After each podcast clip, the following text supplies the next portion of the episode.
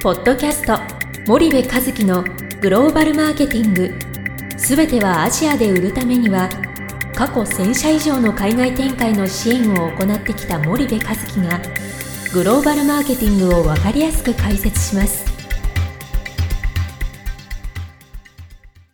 こんにちはナビゲーターの東忠夫です。こんにちは森部和樹です。じゃあ森部さんちょっと今日はリスナーの方から、はい。あの質問を受けてるんですけども、はいあのちょっと商品名ははい。あの、まあ、伏せた方がいいのかなと思ったので、はい。こちらで勝手にしてますが、はい。まあ、日本ではなかなか、はい。多分知られてる商品で、はい。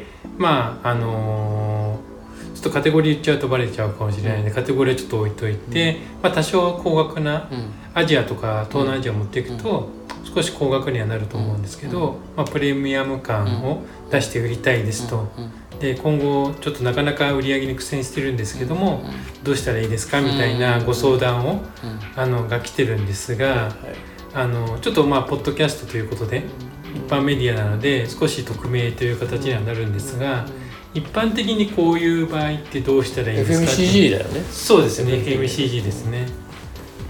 あのーまあねこれね多分ね日本の FMCG の課題って総じて同じなので、はいはい。えー、と一部の国の一部の企業の例外を除いては多分総じて問題は一緒で、うん。結局その戦略はプレミアムっていう戦略なんだよね、はいはい。日本から持ってきてる。もしくは、うんえー現地で作ってるんだけど日本のメーカーの商品ですと。うん、うんうんでなのでまあちょっと割高と。はい。ででそんな中でまあ MT にしか置かれていなくて、うんうん。えー儲かりませんっていうのがうんまあ日本企業の多くのはい課題なんですけどね、はい。まああの当たり前っちゃ当たり前なんですようね。ん。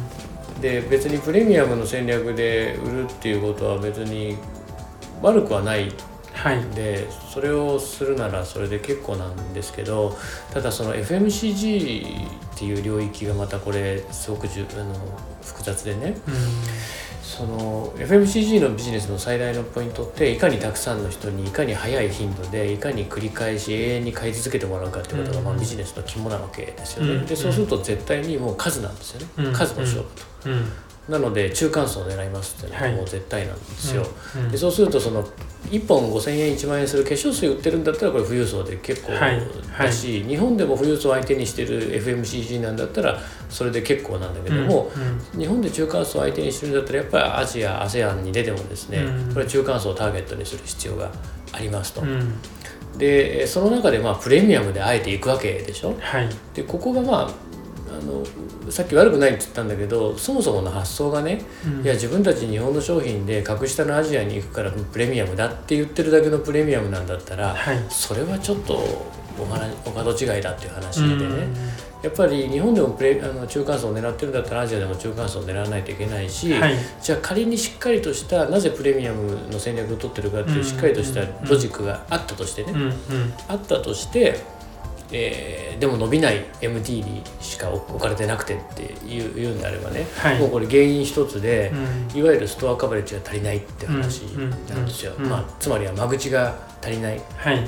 えーもっと分かりやすく言うと置かれてる店舗数が足りませんっていう話になっちゃうんですよね、はい。数千店舗ぐらいにしか置けなかったりするわけじゃないですか、でそうすると当然数千店舗にしか置いてないので1日にどんだけ頑張って売ったって限界数っていうのがあるんでまあ儲からないですよね。はい。でもしそうしたいんだったらん。方法2つしかなくてやっぱりその MT だけじゃなくて TT までストアカバレッジを伸ばすか、うん。いやいやもうプレミアムなんで絶対 MT でしか売らないんですっていうんであればその1日で売れる量を増やすしかないんですよ。縦軸を増やすしかない。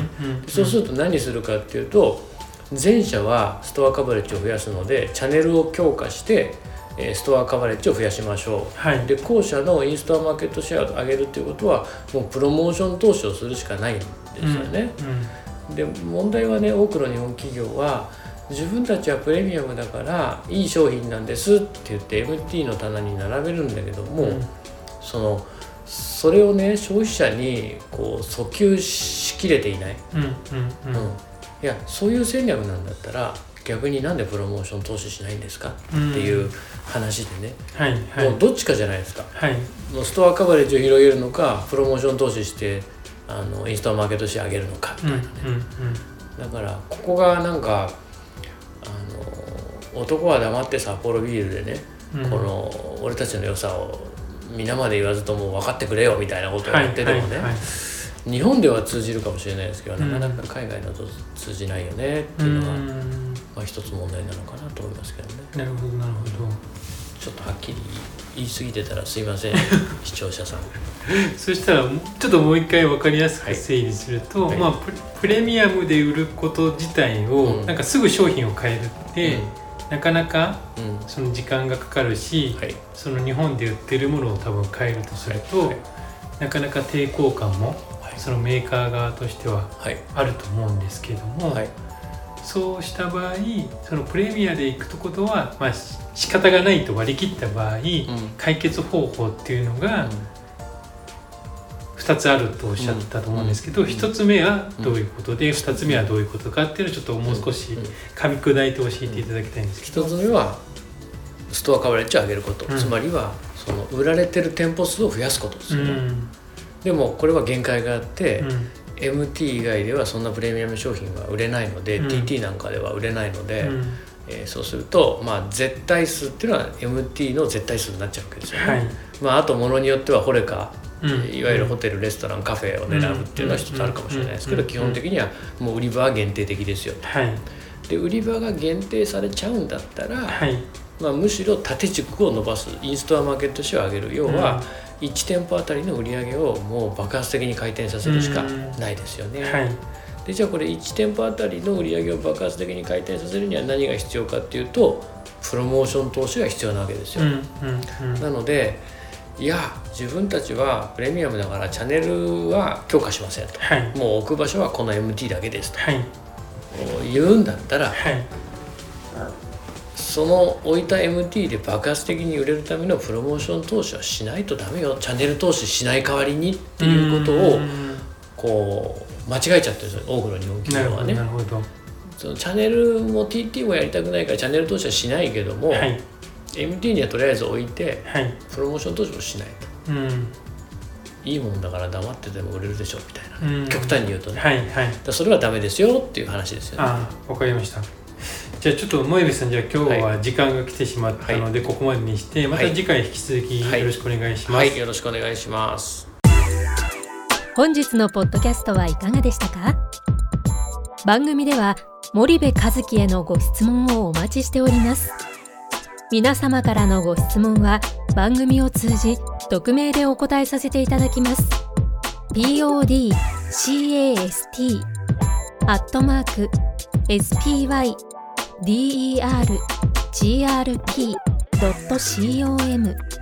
ポッドキャストアットマークスパイダー grp.com までたくさんのご質問をお待ちしております。それではまた次回お目にかかりましょう。ポッドキャスト森部和樹のグローバルマーケティング。この番組はスパイダーイニシアティブ株式会社の提供によりお送りいたしました。